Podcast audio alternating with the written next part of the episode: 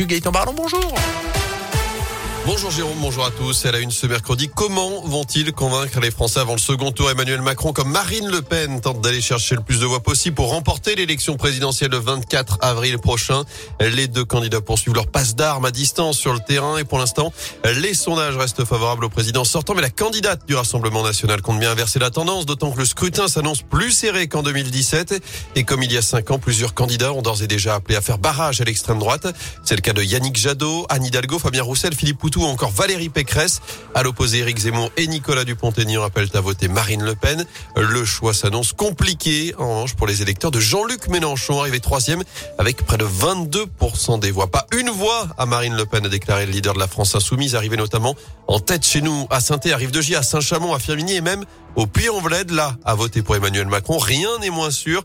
Écoutez quelques-uns de ces électeurs rencontrés dans la rue au micro de Radioscope. J'hésite entre voter blanc et voter Macron. En 2017, euh, je trouvais que le barrage était très relatif. Vous voyez déjà assez peu la différence entre les deux. Je la vois encore moins après 5 ans. Donc, euh, c'est une question encore ouverte. Je sais pas, je me suis pas encore posé la question. Peut-être sur le barrage, peut-être pas. Est-ce que ça vaut le coup euh? Ça dépendrait peut-être du débat que je regarderai. Si il y a encore deux trois trucs à sauver, autant faire barrage. Moi, je vais pas aller voter au second tour. Je me suis posé la question il y a déjà un moment parce que je me doutais que ce serait le scénario qui allait arriver. Je vais pas aller voter du coup. Je sais que soit je vote pas, soit je vote Macron parce que l'autre euh, c'est pas possible. Mais en même temps, on sait ce qui est Macron quoi. Hein. Il y a quand même une bonne droite avec lui. Là, on va recommencer soit encore pire ou pareil quoi. Donc c'est un peu la problématique du jour.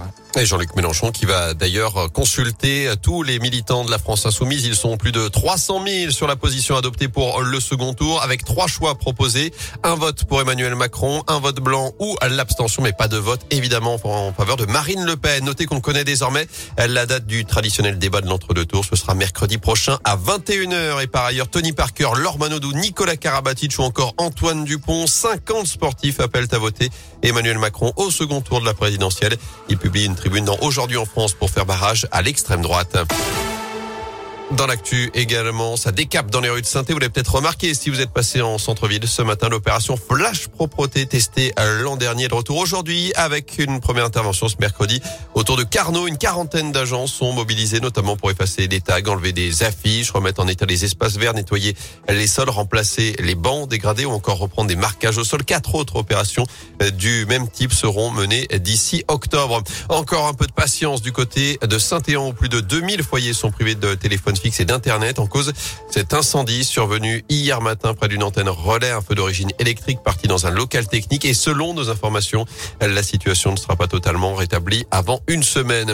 À suivre le dernier interrogatoire de Salah Abdeslam aux assises spéciales de Paris. Aujourd'hui, l'unique survivant des commandos djihadistes des attentats de Paris en 2015 doit être questionné sur les heures qui ont suivi ces attaques et sur sa cavale de quatre mois lors de son interrogatoire précédent le 30 mars.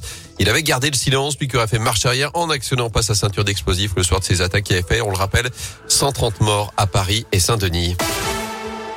On passe au sport avec du basket et la Cora la cru à l'exploit. Les basketteurs rouennais ont offert une belle résistance à Lasvel, le double champion de France en titre hier sur le parquet de la Alvacheresse.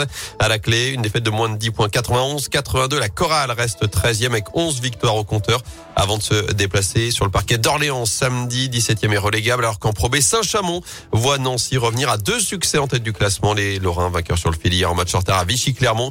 Les Couramio, eux, joueront samedi soir à Blois. Et puis Karim Benzema sauve encore le Real, l'attaquant français auteur du but de la qualif madrilène hier soir pour les demi-finales de la Ligue des Champions, malgré la défaite 3-2 après prolongation face à Chelsea.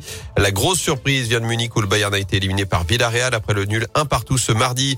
Et puis les Bleus joueront bien le Mondial 2023 en Australie en Nouvelle-Zélande. Les filles de l'équipe de France ont validé hier soir leur ticket en s'imposant 1-0 face à la Slovénie.